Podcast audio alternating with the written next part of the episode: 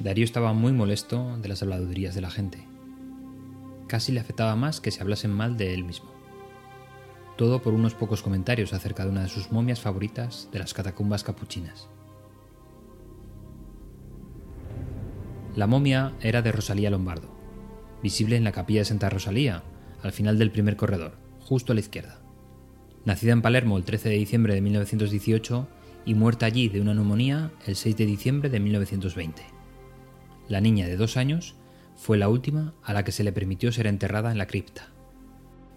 Beneficiarse de un entierro en las catacumbas de los capuchinos se convirtió en un signo de prestigio social para la élite siciliana.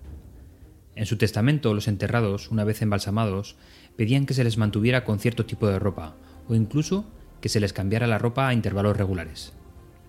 Los familiares a menudo visitaban a sus fallecidos, no solo para orar, sino también para mantener los cuerpos en una apariencia presentable. El caso de Rosalía también contenía el dolor de su padre, al haber perdido a su hija a tan temprana edad, y por ello decidió embalsamarla y destinarla a su entierro en las catacumbas. El padre encargó al químico Alfredo Salafia que procediese a embalsamar el cadáver de la niña conforme a su innovadora y duradera técnica. Y Darío, en su trabajo de investigador y conservador de la cripta, daba fe de que el trabajo realizado fue impresionante. Casi 100 años después de su muerte, la niña parece estar simplemente dormitando bajo la vitrina. Sus pequeñas mejillas estaban hinchadas. Los mechones del pelo rubio están recogidos en un nudo sobre su cabeza y atados con un lazo de seda. Incluso sus órganos internos están intactos, como revelan las radiografías. Sus ojos azules estaban perfectos, al igual que el resto del cuerpo, y pueden verse brillar en las luces bajas del interior de las catacumbas. Y parte de los visitantes de la cripta de la niña siguen asegurando que Rosalía continúa parpadeando, al igual que lo hacía en vida.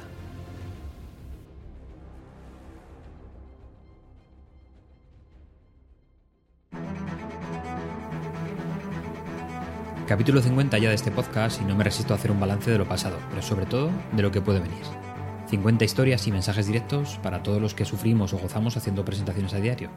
Gracias a todos por seguir ahí apoyando este proyecto. Pero la causa continúa y tenemos mucho margen para la innovación en el formato y en los contenidos. Nos quedan muchas semanas por delante para aprender, yo el primero, de las presentaciones que hacen los demás y sobre todo de las nuestras propias. Por eso os propongo hoy tres recomendaciones en forma de libro en la que me gustaría centrarme en las próximas semanas o meses. Tres libros que confieso todavía no he leído, pero que podrían resumir buena parte del objetivo de este podcast. Los comparto con vosotros y me gustaría usarlos como guía para nuestros nuevos 50 episodios. Nos espera un año apasionante. Ahí van las recomendaciones. El primero se titula Las presentaciones, secretos de Steve Jobs, de Carmín Gallo. Os tengo que confesar que lo tengo muy avanzado y me está encantando. Podría ser perfectamente un libro de texto donde se utilizan las presentaciones de Steve Jobs como recurso o ilustración para crear el mensaje y puesta en escena. Quizás es la recomendación más fácil para leer y crea un marco perfecto en todas las facetas de las presentaciones.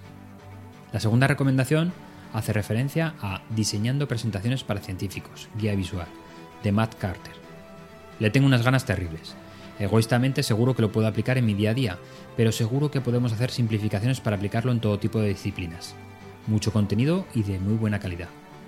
El tercero y último es un libro capricho. Presentación Zen, de Gar Reynolds. Se trata de aplicar el diseño a nuestras presentaciones. Promete ser un espacio inexplorado por muchos de nosotros, porque la verdad es que poco diseño aportamos a nuestras presentaciones. A veces nos basta con tirar los datos a la diapositiva y echamos a correr. Todos los enlaces en la nota de este capítulo. Empezamos un nuevo camino de otras 50 semanas.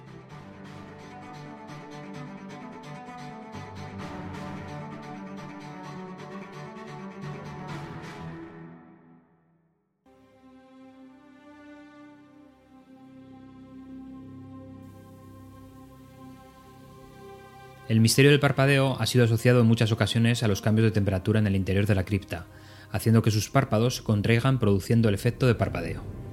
Pero el conservador de las catacumbas capuchinas, Darío Pombio Mascali, tenía una teoría diferente.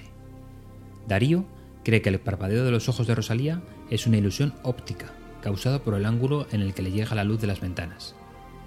A medida que avanza el día y cambia la dirección de la luz, Rosalía parece abrir y cerrar los ojos varias veces a lo largo del día. Darío hizo este descubrimiento en 2009 cuando se dio cuenta de que los trabajadores del museo habían movido su ataúd haciendo que su cuerpo se desplazara ligeramente, lo que le permitió ver sus párpados mejor que nunca. Darío se dio cuenta de que los ojos de Rosalía no están completamente cerrados, y nunca los tuvieron. Pero su verdadero descubrimiento fue la fórmula secreta que Alfredo Salafia, el embalsamador, había utilizado para mantener el cuerpo de Rosalía en un estado impecable. En 2009, Darío localizó a los familiares vivos de Alfredo Salafia y encontró en su poder documentos pertenecientes al mismo donde había registrado su procedimiento secreto.